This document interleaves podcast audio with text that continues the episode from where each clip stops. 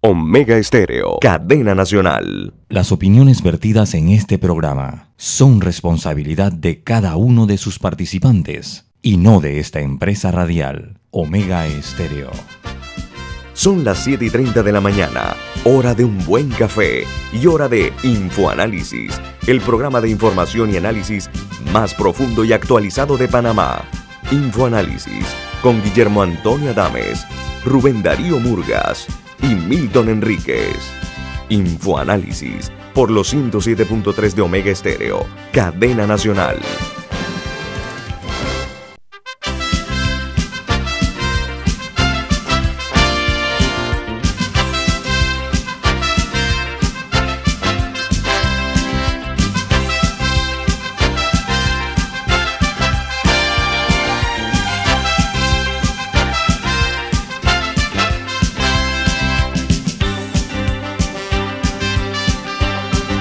Señoras y señores, muy buen día. Bienvenidos. Esto es Info Análisis, un programa para la gente inteligente. Hoy es 20 de enero del año 2021. E Info Análisis es presentado con una taza de café de Milton. Claro que sí. El café Lavazza, un café espectacular italiano que usted puede conseguir en grano molido o en cápsulas en los mejores supermercados y muy pronto nuevamente en los mejores restaurantes. Café Lavazza, un café para gente inteligente y con buen gusto. Presenta Infoanálisis. Bien, eh, damos inicio entonces recordando que este programa se ve en vivo, en video en calidad HD, en Facebook Live. También nos pueden sintonizar en el canal 856, canal de cable onda, en eh, la nueva app de Omega Stereo, por supuesto que en radio abierta a nivel nacional, de costa a costa y frontera a frontera. Eh, disculpen, también eh, pueden hacer eh, el contacto con nosotros a través de Anchor, Spotify en podcast y Overcast y también en iTunes. Vamos a las noticias que hacen primera plana en los diarios más importantes del mundo. Comienzo con los Estados Unidos. Hoy el diario The New York Times titula Joe Biden se prepara para ser jurado como el cuadragésimo sexto presidente de los Estados Unidos. Joseph R. Biden Jr. es el nombre completo del nuevo presidente de los Estados Unidos. El diario The Wall Street Journal dice, Washington se prepara para inaugurar, para la inauguración presidencial bajo estrictas medidas de seguridad. Y hay una noticia en LA Times, en el Times de Los Ángeles, que es realmente preocupante porque dice que los casos de coronavirus en California llegan a 3.053.081 los, los, los, los que están actualmente contagiados, de los cuales solamente ayer se registraron 57.175 casos. Los uh, muertos en total son 34.435 solo en California y el día de ayer se registraron 690 fallecimientos eh, en, California. Otra noticia de primera plana es que Europa compra 100 millones de dosis adicionales de la vacuna de Pfizer y BioNTech contra la COVID-19. Con esta nueva eh, remesa eh, se eleva la cifra total de compra de dosis de esta vacuna a 300 millones para los países europeos. Esta vacuna fue la primera que recibió la aprobación de la Agencia Europea del Medicamento, conocida como la EMA. Por otra parte, Joe Biden enfrenta un reto colosal como presidente de los Estados Unidos. El demócrata asume hoy perdón, el mando de un país golpeado por la peor pandemia en un siglo de recesión que era eh, la más aguda desde la Gran Depresión y la ruptura de la convivencia social. Dice que Washington está en máxima alerta con más de 25 mil miembros de la Guardia Nacional ante la amenaza de los estadounidenses. El, uh, el diario, el principal diario de México, señala que ese país registra un nuevo máximo diario de fallecidos por la COVID-19. En México se registraron ayer 1.584 fallecidos por eh, coronavirus y eh, dice que se están, eh, ya, ya, han superado los 142 mil, mientras el número de contagios sigue en ascenso con casi 19 mil ayer. En un solo día 19 mil casos eh, se dieron.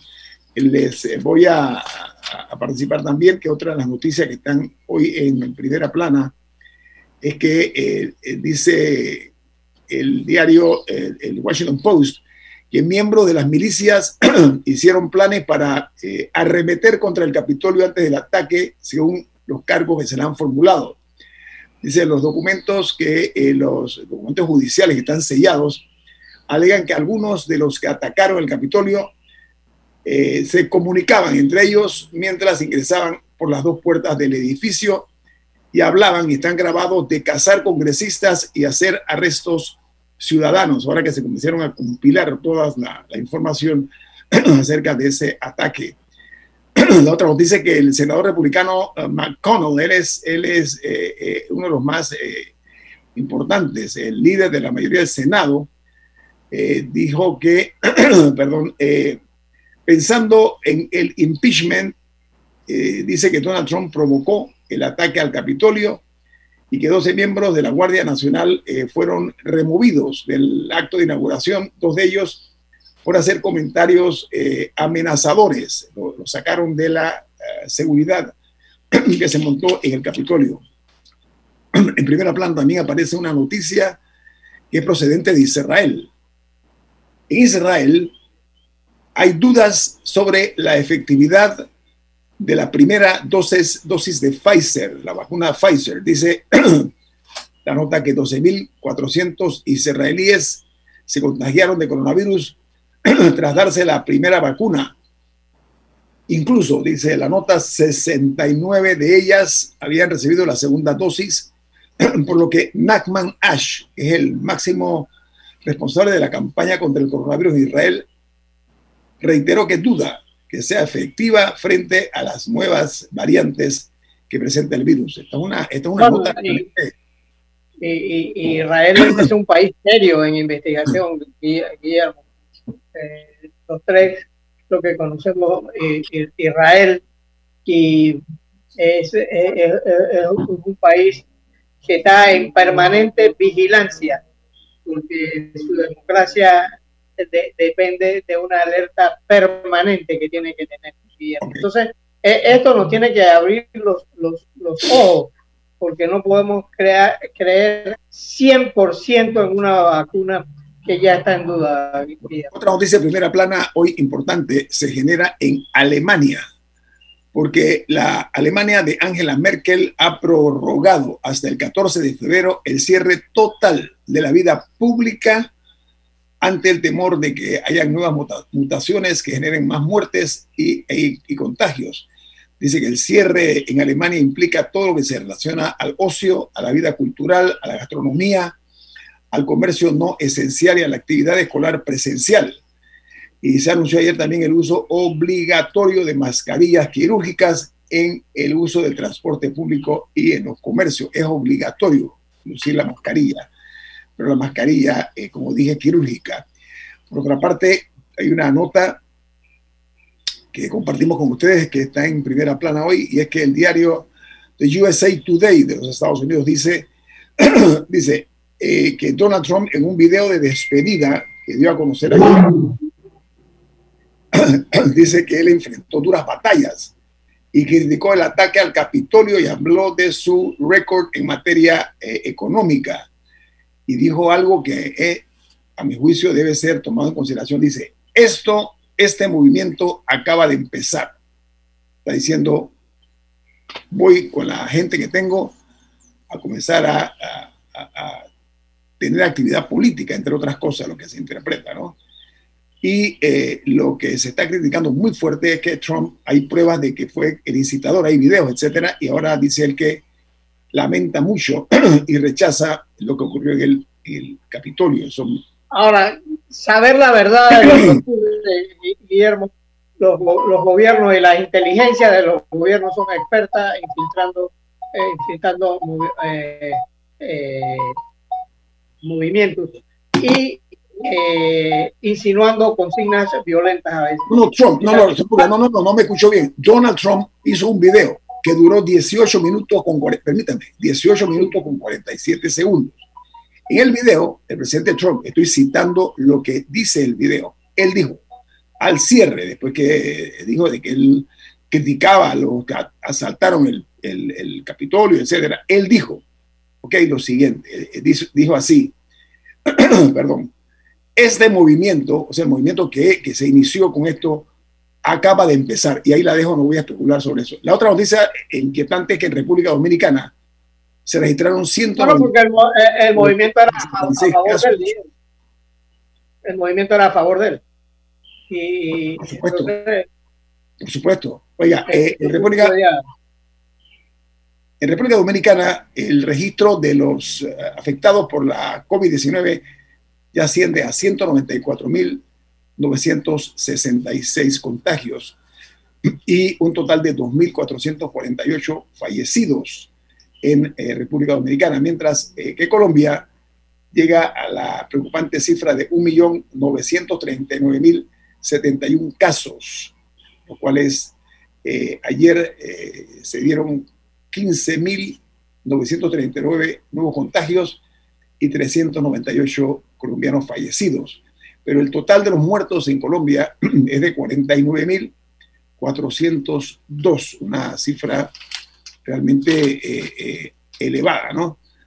El, otro tema, eh, en los Estados Unidos tiene que ver con el, hecho de que se dio a conocer ayer a través de un, del diario The Wall Street Journal que eh, McConnell afirma que Trump provocó a la turba del Capitolio de los Estados Unidos y este líder de la mayoría del Senado eh, dijo que la turba fue provocada por el presidente y otras personas poderosas y que va a proteger el filibuster. Y añade que ahí eh, hoy los demócratas tomarán el control del Senado. Esto está apenas comenzando. Y el diario Es muy importante eh, la cita esta de Mitch McConnell, que hasta ahora ha sido el líder del Senado por los republicanos. Es republicano, es republicano. Porque en otras conversaciones que se han citado de él, habría dicho que había que proceder con el impeachment, con la sanción del presidente Trump, aún después de hoy, porque esto no puede empezar sino hasta hoy o mañana, porque había que separar o quitarse a Trump del Partido Republicano. Así que probablemente nos sorprenderemos con un impeachment que continúa, aun cuando ya Trump no es presidente, solo para impedirle que vuelva a ser candidato en futuras elecciones. Mira, hay un tabloide eh, de Nueva York muy pro-Trump, que se llama el Daily News. Es, un tabloide muy fuerte, ¿eh? de, corte eh, republicano. Ellos titularon, primera plana, eh, Donald Trump dice que va a rezar por Joe Biden en su video de despedida y que no va a asumir responsabilidad alguna por el ataque al Capitolio. Eso está en el diario Daily News. Repito, es como es un diario tabloide, pero de, mucha circulación, que fue uno de los, de los medios que defendió y promovió a Donald Trump. Eso es lo que titulan hoy eh, ellos en su primera plana. Y en la otra nota, el, eh, que aparece eh, también hoy, es que Joe Biden es el presidente de lo que ellos llaman el reto colosal, porque asume hoy el mando de un país golpeado por la peor pandemia en un siglo y la recesión más aguda desde la Gran Depresión y la ruptura, como dije, de la convivencia social. Esta es una nota que le toma el pulso a la realidad de esa gran nación. Milton. Milton, me, llamó la atención que aunque Biden asume hoy, ya los designados de él para secretarías del gobierno norteamericano estaban en proceso de ratificación por el Senado. Y en el proceso de ratificación de Anthony Blinken, el nuevo secretario de Estado, a la pregunta del senador Marcos Rubio, Blinken dice que el gobierno de Biden va a mantener el reconocimiento a Juan Guaidó, que no consideran legítimas las elecciones que se hicieron en Venezuela recientemente y que mantendrán la presión sobre el régimen de Maduro. Eso sumado a Canadá, Gran Bretaña, Alemania, muchos otros países, incluso de América Latina, que mantienen un reconocimiento a Guaidó a pesar de que el periodo de la asamblea que lo designó terminaba el 5 de enero, me parece muy llamativo. porque tal vez hay gente que esperaba que los demócratas variaran la posición y Blinken ha dicho que no, que mantendrá el reconocimiento a Guaidó. Para, pero eh, esto es también una oportunidad para no cometer en Venezuela el error que se para la gente inteligente.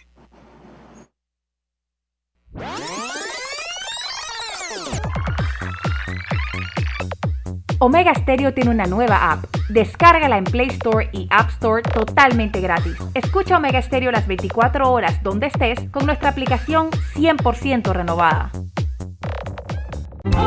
Bienvenido al nuevo verano con Claro, el momento para demostrar con tus stories que por fin aprendiste a cocinar. Cámbiate a Claro con ilimitada y minutos ilimitados en planes postpago desde 30 balboas para que vivas más conectado. ¡Claro! Promoción válida del 1 de enero al 31 de marzo del 2021. Incluye data limitada con opción a compartir hasta 5 GB mensuales, minutos y SMS limitados de Claro a Claro y 250 minutos a otros operadores y a 32 destinos de LDI. Para mayor información ingresa a www.claro.com.pa. Ya viene InfoAnálisis, el programa para gente inteligente como usted.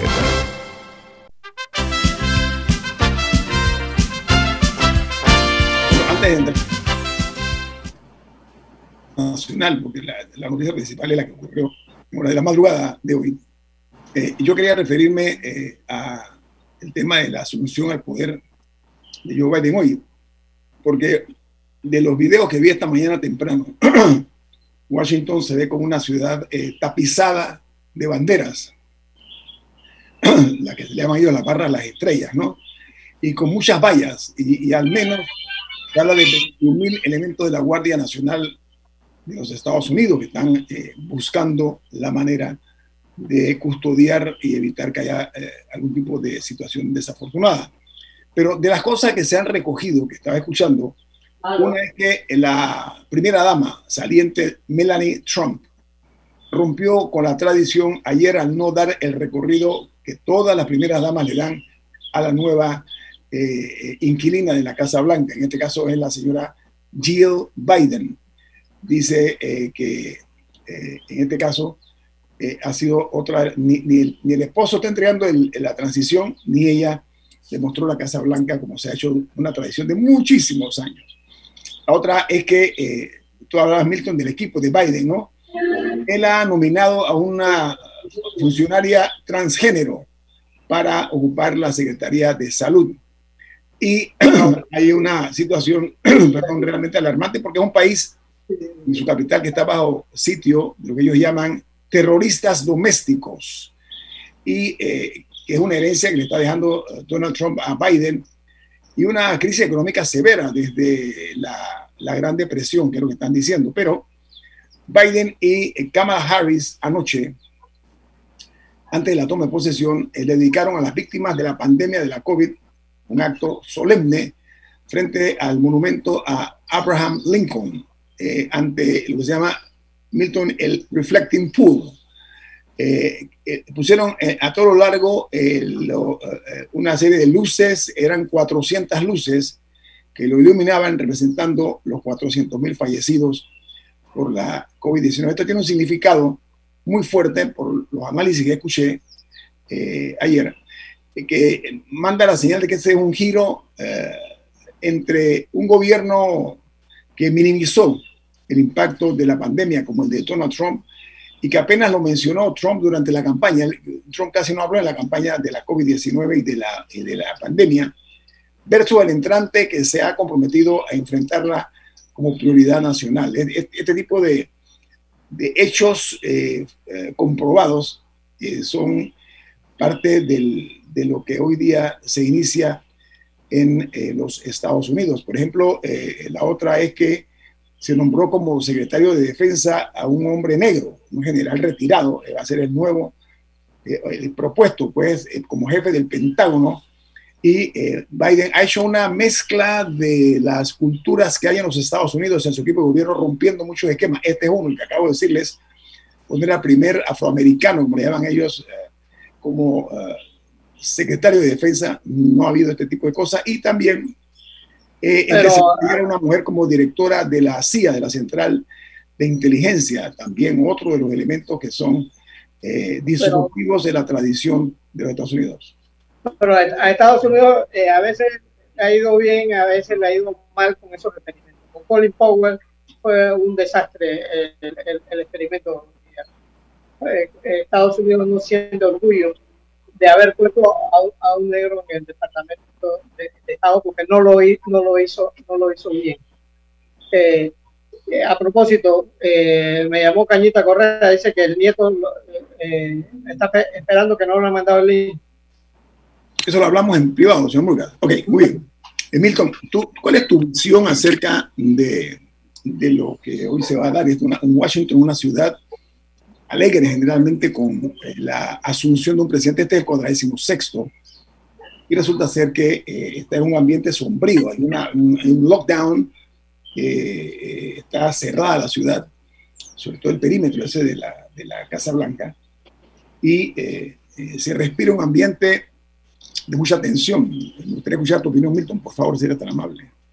Bueno, hay una combinación de los efectos de la pandemia que no recomendarían hacer ningún tipo de evento multitudinario. Incluso no solo no va a haber las personas que se colocan a lo largo del, Reflection Pool, sino que no va a haber eh, bailes de gala, eh, smoking, nada de eso va a haber eh, por razones de la pandemia. Pero también la ciudad está militarmente tomada por temores a actividades como las que se dieron el 6, donde personas que aparentemente eran partidarias de Donald Trump podrían haber amenazado la seguridad y la integridad y la vida, como fallecieron algunas personas en los eventos de principios de mes. Esto, eh, que ya la pandemia haría la toma de posesión bastante eh, adusta, también asusta, porque Estados Unidos está manifestando características de lo que antes se atribuía a nuestros países, que ellos despectivamente llamaban banana republics. Eh, con lo que pasó en el Capitolio hace un par de semanas, si hubiera pasado en alguno de nuestros países, hubiéramos tenido comunicados del Departamento de Estado exhortando a nuestra clase dirigente a comportarse dentro de los cánones de la democracia, etcétera. O sea, lo que estamos viendo en Estados Unidos que aparentemente están saliendo de esa situación es un deterioro institucional muy fuerte, eh, una crispación nacional, una polarización por múltiples temas y, un abismo eh, donde ya no existe o no parece existir un centro político. La personalidad de Joe Biden, que es una persona que ha estado dentro de los moderados del Partido Demócrata, y las personas que ha designado, que son bastante cercanos a su talante, eh, podría dar cierta esperanza de que se pudiera reconstruir un espacio de encuentro, de consenso entre las, las partes políticas de los Estados Unidos. Pero, eh, para terminar, Donald Trump eh, creo que debe estar muy feliz de que nadie haya sido convocado a, a ese evento de la toma de posesión, porque así no pueden decir que hubo más gente que en la suya. Y él es una persona con ese tipo de actitudes, de que está siempre comparando quién tiene más grande, más gente, más. Y lo segundo, que él ya está anunciando que si lo expulsan o lo cortan del Partido Republicano, va a iniciar un movimiento propio que allá llaman MAGA, ¿no? Make America Great Again, probablemente como un nuevo partido político. Mira que Trump partió hacia Maralago, él, él, él no, no, no, participa en las cosas de Washington, se, se, fue para Maralago, que es donde él tiene su, su cancha de golf, etc. Tenemos invitado hoy a un joven periodista, se llama Alonso Correa. El señor Correa es hijo de un amigo personal de esta mesa, que es el también periodista Fernando Correa, a quien le mando un saludo la distancia. Señor Correa, Alonso Correa, ¿cómo está usted? Bienvenido a Infoanálisis. Muchísimas gracias por la invitación y por, esta introducción tan, tan cálida que, me han dado. Bueno, los cariños y los afectos no se miden, ¿no? Y para eso su padre, pues goza, en este caso hablo en primera persona, por mi parte es así. Pero quería, señor Correa, eh, decir a la audiencia de Omega Estéreo a nivel nacional que lo hemos invitado porque usted es un periodista joven, un hombre con una mentalidad distinta de la perspectiva nacional e internacional. Y yo he escuchado usted hacer buenos análisis acerca de, la, política internacional, y eh, me gustaría que usted nos dé su opinión acerca de lo que se inicia hoy con la asunción al poder del 46 eh, presidente de los Estados Unidos, Joseph R. Biden Jr. Eh, eh, ¿Cuál es su, su, visión de esta actividad hoy en, en, Washington? Sí, pues a ver, la llegada al poder de, de Joe Biden es posiblemente la representación física de lo que ahora significa rellenar cuotas tanto de género como de raza como de minorías en general. O sea, se necesita ahora para un gobierno no la meritocracia, no el, ganarse el puesto por, los estudios o los papeles que se tenga, sino por simplemente ser partícipe de una minoría. Ya lo hemos visto que se utilizó eh, eh, este tipo de, filtro para la subsecretaria de, Sanidad, para eh, X, o sea, se tienen, se tienen cuotas que hay que rellenar para satisfacer al público joven, a, las generaciones jóvenes que piden, aclaman la representación en el gobierno de, pues, de estos grupos que están siendo oprimidos durante muchos años.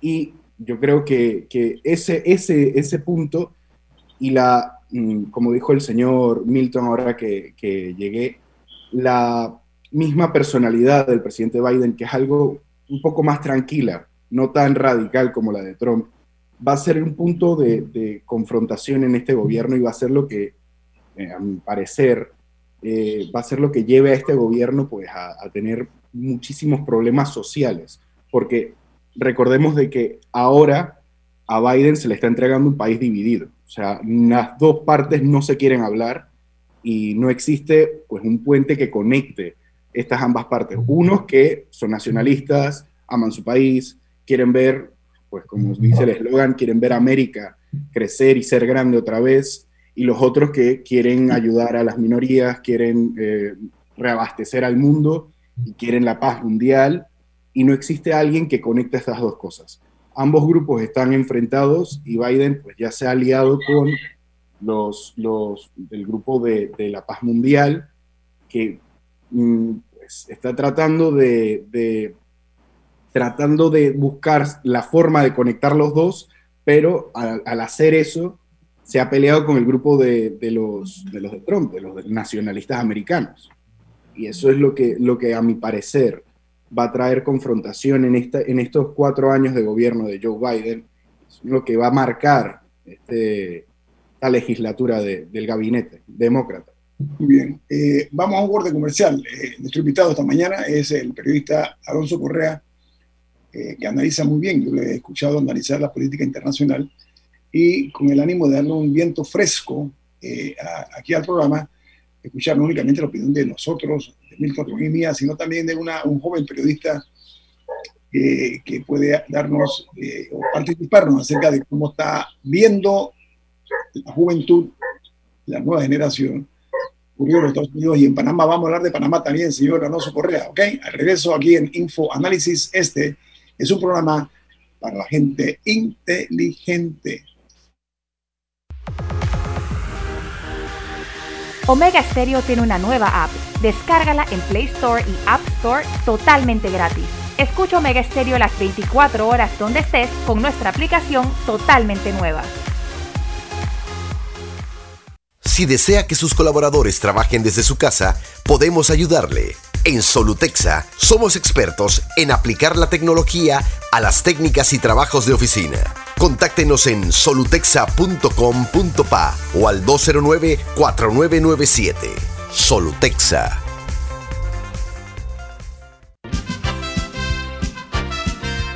Ya viene InfoAnálisis, el programa para gente inteligente como usted.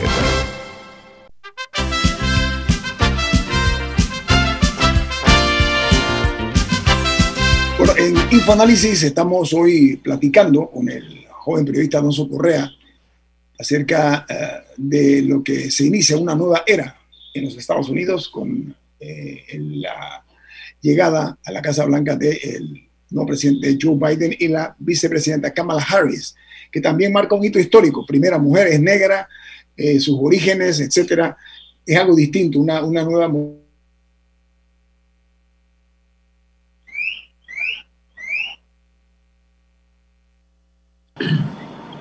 De las cosas que inquietan, entre otras, hay un término que se está utilizando ahora y, creo que debe llamar a un análisis. Se está hablando por primera vez en los Estados Unidos eh, en materia política de terroristas domésticos. ¿Qué interpretación le da usted eso?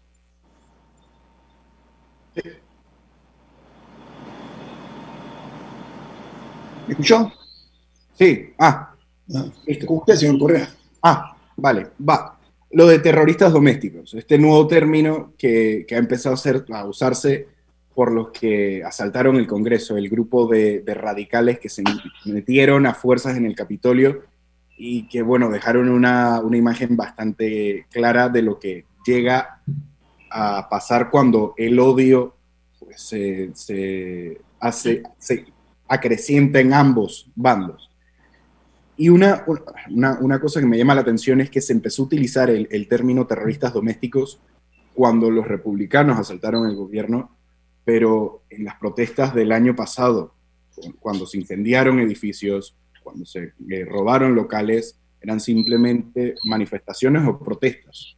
A ellos se les se llamaban pues, protestantes, eh, no, estaba prohibido llamarles saqueadores, estaba prohibido llamarles eh, ¿sabes? Y yo creo que esa es la doble vara de medir que han tenido gran parte de los medios de comunicación y gran, una de la, gran, de la culpa que tiene eh, este odio que, hay en Estados Unidos, esta división la tienen los medios de comunicación, que pues, buscan siempre de, la forma de cómo manchar pues, al contrincante, al otro, al que, al que apoye, al que no me guste, al candidato equivocado. Y si esta, este tipo de, confrontaciones no se resuelve, este tipo de confrontaciones se mantiene y este, los medios siguen pues, alimentando la llama de, la guerra, se va a ver eh, que esta legislación los, del candidato del presidente Joe Biden va a tener muchos problemas para tratar de unificar a un pueblo que ya está dividido. Ahora, Correa, ese, ese problema es eterno en Panamá podemos dar un buen eh, ejemplo. Los tratados Torrijos-Carter, que eran unos tratados que eran a favor de Panamá, tuvieron una gran parte de ciudadanos honestos, pro en Panamá, de enemigos. E, eso, eso es normal en, política. En política, esa frase que no sé quién, quién, la dijo, de que eh, tiene que acostumbrarte a dormir con el enemigo. O sea, eh, ese ejemplo de Panamá que los tratados tuvieron cantidad de gente que le dijeron no a los tratados. Eh, y gente culta y, todo eh, eh, lo, demás. Y, todavía no sabemos si los tratados fueron buenos, si fueron bien negociados. Esa es una historia que está por escribirse todavía. Señor Correa, su interpretación, ayer el presidente Donald Trump se ve muy, muy fiel a sus creencias, a su estilo, a su talante, voy a ponerlo de esa manera, él se despide, no puede hacerlo por Twitter, se despide por un video. Y en ese video yo rescato un término que me gustaría saber usted cómo lo interpreta. Y, lo cito puntualmente. El presidente Trump, eh, él, eh, dice en el video, un video largo, extenso, él dice que, eh, o insiste en señalar que este, este movimiento está apenas comenzando. Movimiento, el, me imagino yo que el trompismo es lo que le está eh, diciendo. No sé usted qué opinión le merece eso. Sí, no, yo creo que, que acabas de, acertar en la diana de, qué significa eso. O sea, Trump ya ha visto, antes de, su candidatura, habrá visto que hacía falta un nicho de personas, un nicho de políticos tanto que defendieran a la nación, que dijeran lo que, lo que sentían estos grupos rurales, porque si ven en, el mapa de las elecciones, eh, realmente las elecciones de los Estados Unidos fueron las ciudades contra el campo. O sea, hay una división completamente radical entre cómo votan la, gente que vive en las ciudades y en áreas coledáneas con cómo eh, votan la gente del campo. Sin ir más lejos, el estado de la Florida lo ganó, lo ganó Trump por todas las regiones eh, del norte que son rurales. Eh, y yo, de, ese video, una, una, frase que sí rescato es que, que dice que hicimos lo que pudimos.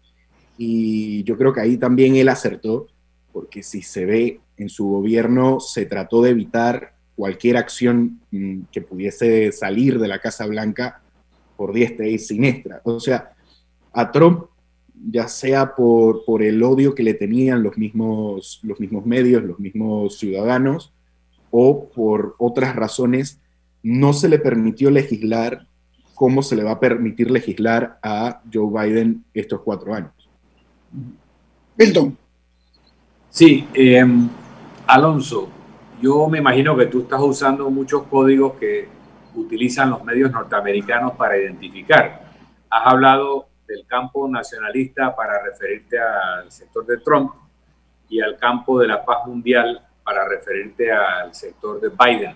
Sin embargo, a pesar de lo desagradable, de lo malcriado, de lo eh, vulgar que haya sido Donald Trump, eh, no inició ninguna guerra, retiró la mayor parte de las tropas de Estados Unidos en Afganistán, creo que quedan 2.500 hombres como capacitadores y si fuera por él se lo hubiera llevado todo, otro tanto de Irak, retiró o estaba por retirar creo que la mitad de las tropas todavía acantonadas en Alemania.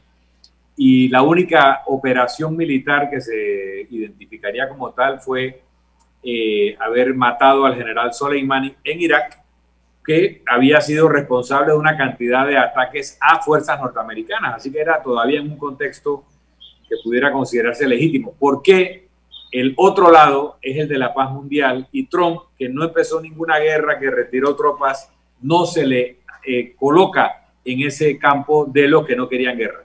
Refuerzo lo que dice el señor, el señor eh, Enrique, el señor Correa, porque él dice en su discurso, en el video al cual hice referencia, que es fácil de ubicarlo él dice, soy el presidente que no promovió ningún acto de guerra de los Estados Unidos. Sí, y a ver, eso es un punto muy, muy importante y un punto que, pues, les duele a todos los, detractores de Trump, les duele el hecho de que, pues, desde Jimmy Carter no hubo ningún presidente que no iniciara una, operación militar en cuanto se sentase en, la silla de del Salón Oval. Eh, es más, y es una cosa que hay que reconocerle a Trump, el hecho de que en enero del año pasado hayan bombardeado, bombardeado una base militar estadounidense y se haya resuelto de manera diplomática y no mandando más tropas a Irak, yo creo que también es un, punto fuerte de las políticas de Trump y de, cómo se dieron esos cuatro años de, Trump eh, al poder.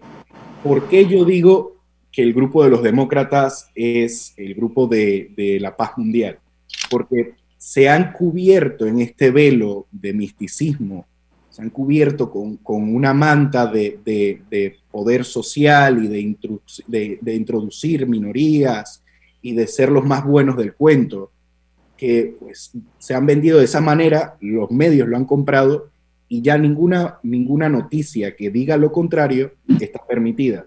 Hay una cierta una censura tácita en los medios convencionales que no permite que, salgan noticias que digan que Obama fue el responsable de 47 operaciones militares, que Obama fue el responsable de 300 eh, toneladas de, de TNT que cayeron en Siria, Obama fue de todos los bombardeos a hospitales en Siria. O sea, está prohibido decir que los demócratas han sido hasta el momento los únicos que han bombardeado Siria y eh, las áreas del, Medio Oriente, mientras que Trump se ha mantenido en una política de diplomacia y de eh, arreglar relaciones.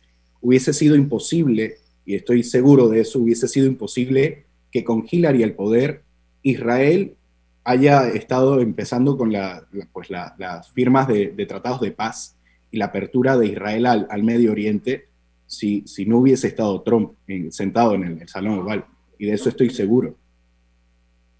Y además las acciones, Correa, eh, de Trump de atreverse a quitar el velo que había sobre Corea del Norte y, usó su encanto personal mm. y, el poco contacto que tenía eh, con el presidente de Corea del Norte a través de un basquetbolista famoso mm. eh, de los Estados Unidos.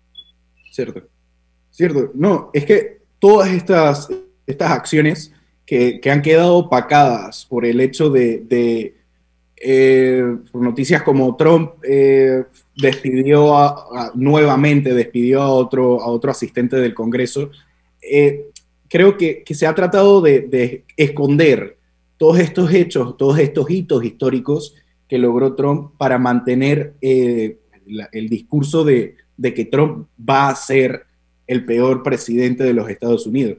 Cosa graciosa y también que refuerza el hecho de que yo diga que el otro grupo es el de la paz mundial, es que si se ve, Trump salió con un 34% de, de, apoyo, de, apoyo eh, de la presidencia.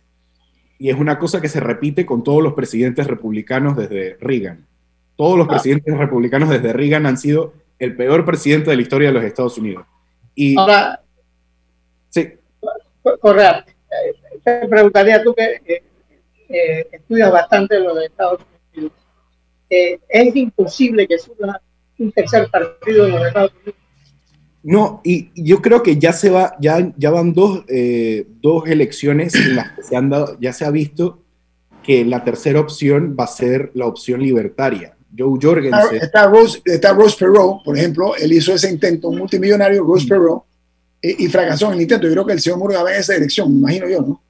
Pero, hay una diferencia entre un tercer candidato nacional, caso de Ross Perot y de Ralph Nader en su momento, y otra cosa es un tercer partido nacional. Hay que recordar que cuando Estados Unidos surge, los dos partidos eran el Partido Demócrata y el Partido Federalista. El Partido Republicano surge un poco antes de la Guerra Civil. El primer presidente republicano fue Abraham Lincoln. Antes de él, la alternativa al Partido Demócrata eran los federalistas. Y luego el Partido Federalista desaparece y, lo que queda es la bipolaridad republicano-demócrata. No sería la primera vez que surge un nuevo partido. Es que han habido intentos, y se la paso al señor Correa, por ejemplo, Sarah Palin con su Tea Party, por ejemplo, hubo, hubo ahí una, una llama que comenzó, pero también quedó en nada. Yo creo que eh, sería interesante, no es la primera vez que se daría esto, ¿no?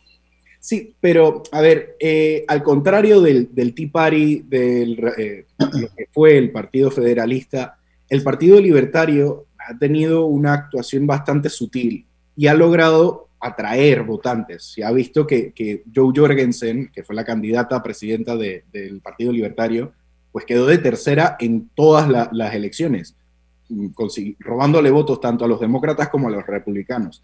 Y es una cosa que va a crecer a lo largo de los años y entre, entre menos confianza le tenga el público americano a ambos partidos, más votos van a conseguir el Partido Libertario y más, más tercera opción se va, se va a convertir este partido.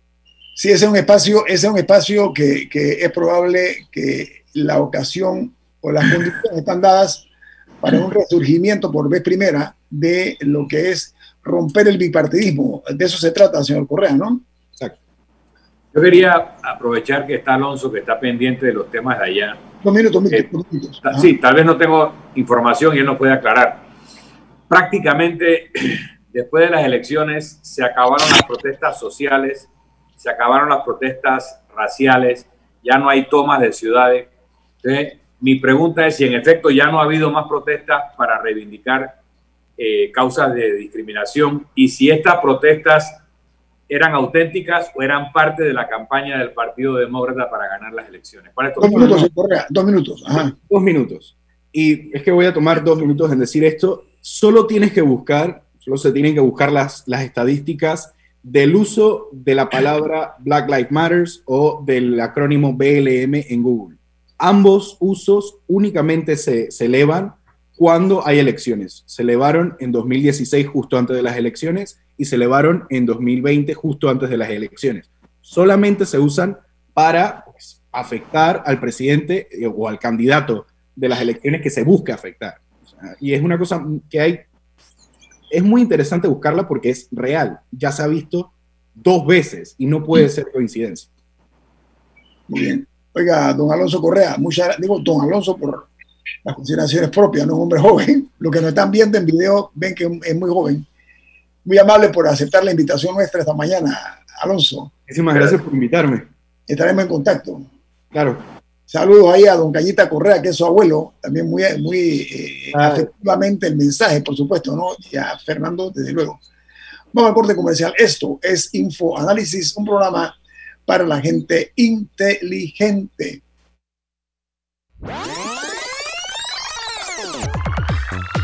Omega Stereo tiene una nueva app. Descárgala en Play Store y App Store totalmente gratis. Escucha Omega Stereo las 24 horas donde estés con nuestra nueva app.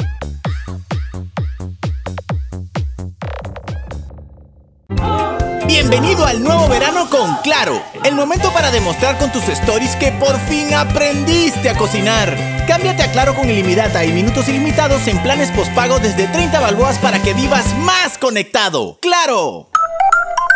Promoción válida del 1 de enero al 31 de marzo del 2021. Incluye data limitada con opción a compartir hasta 5 GB mensuales, minutos y SMS limitados de Claro a Claro y 250 minutos a otros operadores y a 32 destinos de LDI. Para mayor información ingresa a www.claro.com.pa. Ya viene InfoAnálisis, el programa para gente inteligente como usted.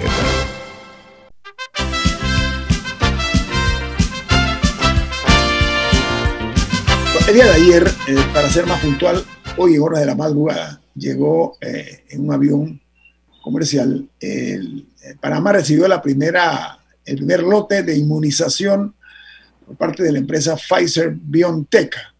Fueron un total de 12.800 40 dosis contra la COVID-19, la que recibió el gobierno nacional. Es más, en un acto simbólico estuvo presente el presidente de la República, eh, como han hecho otros mandatarios también en otros países. Y eh, va a ser distribuido muy temprano hoy en 1.101 centros eh, escolares, tanto privados como, como, como, públicos, a nivel nacional. Entonces, el reto ahora es, como ayer dijimos, en lograr eh, iniciar esta distribución y en qué tiempo será el próximo recibo de, la vacuna, la, segunda, el segundo lote para cuando eh, se estará presentando. Creo que una buena esperanza que nació con la llegada pues, de estas vacunas. Milton y Rubén. Bueno, yo, yo creo que lo primero es que tenemos que, que eh, ponernos moscas, como se dice. Moscas.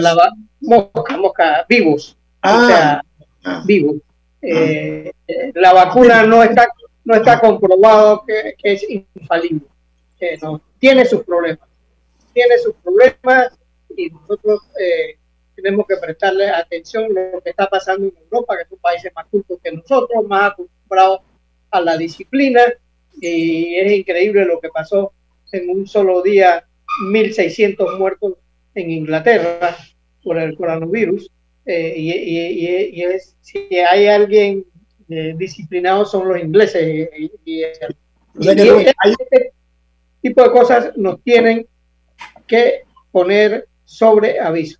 Pero sabe que la AIG, eh, que es una institución la que maneja, se le conoce como la autoridad de, innovación gubernamental, AIG, muy prestigiosa esa, esa, institución, anunció ayer que más de 300 mil panameños se han eh, inscrito en el formulario para vacunarse. ¿Hay interés por parte de la comunidad Milton por vacunarse?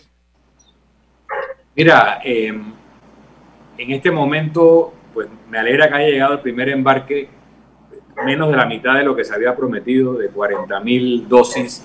Creo que estamos hablando de 16 mil, que son la primera dosis de dos que 12.840. 12 mil, imagínate, sí, perdón, 12 mil eh, casi una cuarta parte de lo prometido.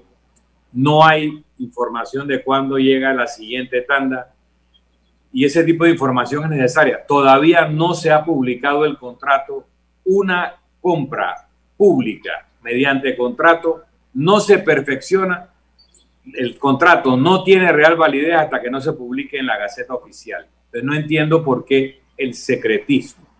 Eh, hay este tipo de situaciones genera suspicacia. Por otra parte, en el sentido que habla Rubén, aparte del caso del médico que falleció en Florida, En Noruega hay una cantidad de casos de personas que han fallecido y le están atribuyendo a la vacuna eh, Pfizer. Entonces necesitamos más información, necesitamos que el Estado nos diga, esta es la esperanza, miren, 99% de la gente que se lo pone le va bien, hay un medio por ciento, den información que se está investigando, que la otra de, de Moderna o de Johnson Johnson, ¿cuándo va a llegar? Necesitamos más información. ¿Para qué? Para que el país tenga cierto horizonte de cuándo empezará a normalizar. Estaba leyendo una nota que dice que eh, la farmacéutica Pfizer eh, ha insistido de una forma muy consecuente en la necesidad de la aplicación de una segunda dosis para eh, lograr la eficacia que se espera y que se ha programado. Entonces, eso tiene que ser después de 21 días. Lo, que se establece que Europa, a propósito, rompieron los, los, los, los, protocolos en algunos países y ha tenido efectos negativos. O sea, no se ajustaron esos parámetros. Nosotros estamos disciplinados para saber que apenas nos pinchamos con la vacuna, 21 días después vamos a tener que ponernos la segunda dosis para que realmente funcione. Nito, casualmente por eso, si tú traes 12 mil dosis, probablemente solo debas vacunar a 6 mil personas para que dentro de 21 días tengas la segunda dosis, a menos que la formulación de la segunda dosis sea diferente que la primera, lo cual yo no sé. Pero si tú vacunas a 12 mil personas y a los 21 días no llegan las otras 12 mil y tantas eh, dosis, entonces, ¿qué pasó con la gente que vacunaste? Eh, queremos esa información para saber qué precauciones está tomando el gobierno nacional.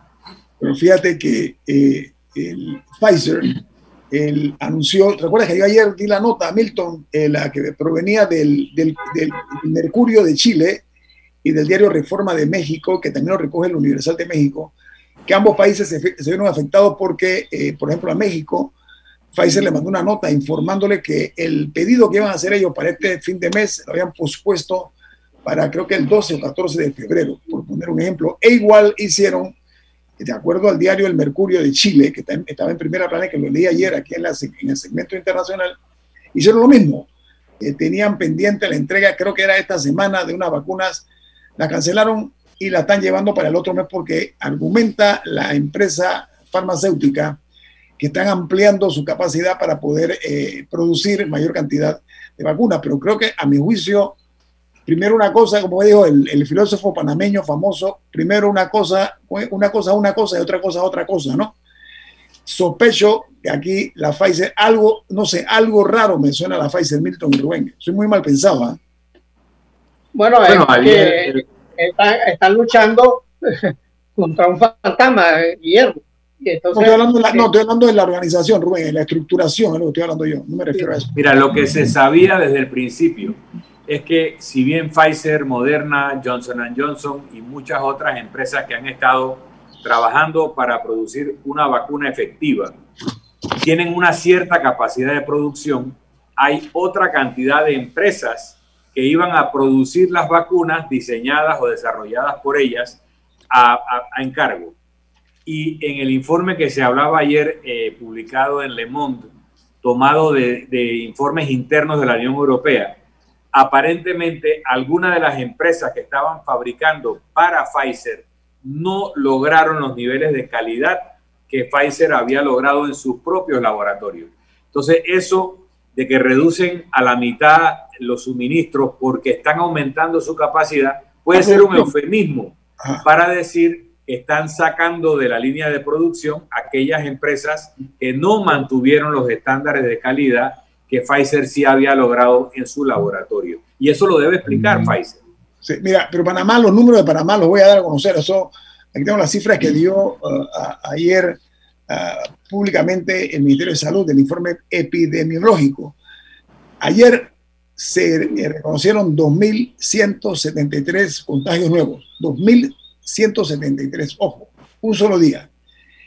Y tenemos eh, entonces un total de 301.000 534 personas enfermas con, este, con, este, con este virus y eh, son 4.864 los fallecidos eh, a nivel nacional en Panamá y 243.157 recuperados.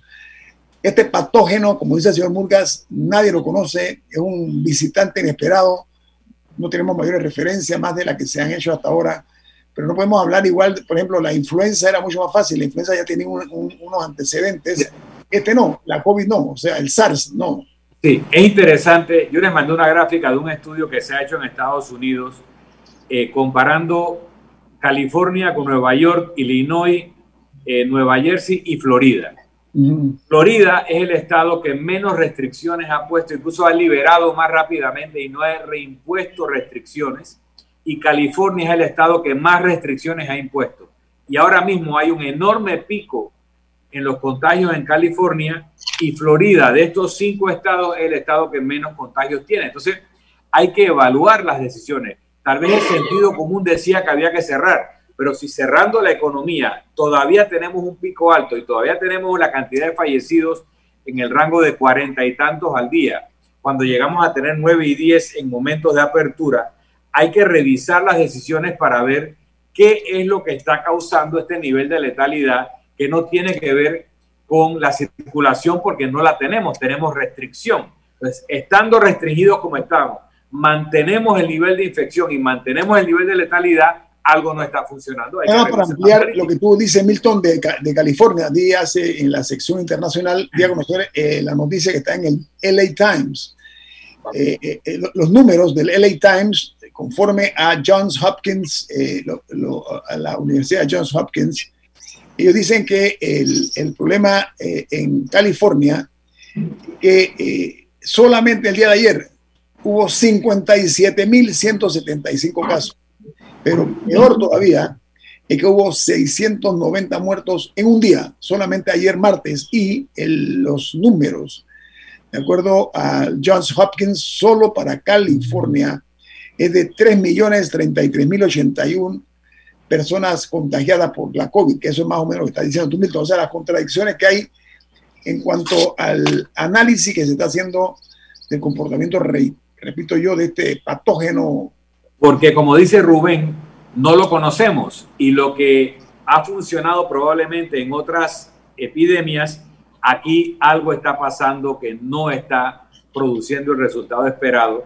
las medidas que en otro momento se hubieran tomado. Entonces lo que cabe es revisar las decisiones y ver si el encierro lo que está provocando es que más gente se junte sin protección, sin mascarilla, porque están en su área de residencia versus la gente que hubiera tenido que ir a trabajar donde sí se aplicaban las normas sanitarias y de distanciamiento. Entonces vamos a revisar lo que se está haciendo porque no está resultando.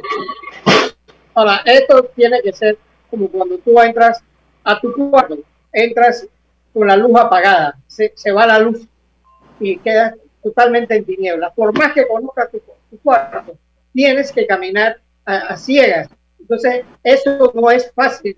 Eh, y e, ese es uno de los problemas que tenemos con la pandemia, que la, sociedad eh, eh, está acostumbrada a, que le, encuentren una solución inmediata a, cosas que son normalmente manejables, un resfriado. Eh, hemos aprendido a convivir con el resfriado. Hemos aprendido a convivir con, el, dolor de cabeza o o el malestar estomacal y, hemos encontrado curas rápidas para esa, para, para esa situación. Aquí hay una, una, opinión de un, de, un de un, anunciante, de un, de un oyente nuestro que le agradecemos. Dice, buen día, señores de Infoanálisis.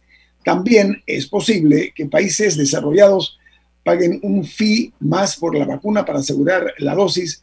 Eh, dice que ese es un dato a considerar. ¿Tú cómo la ves, Milton, esa posibilidad?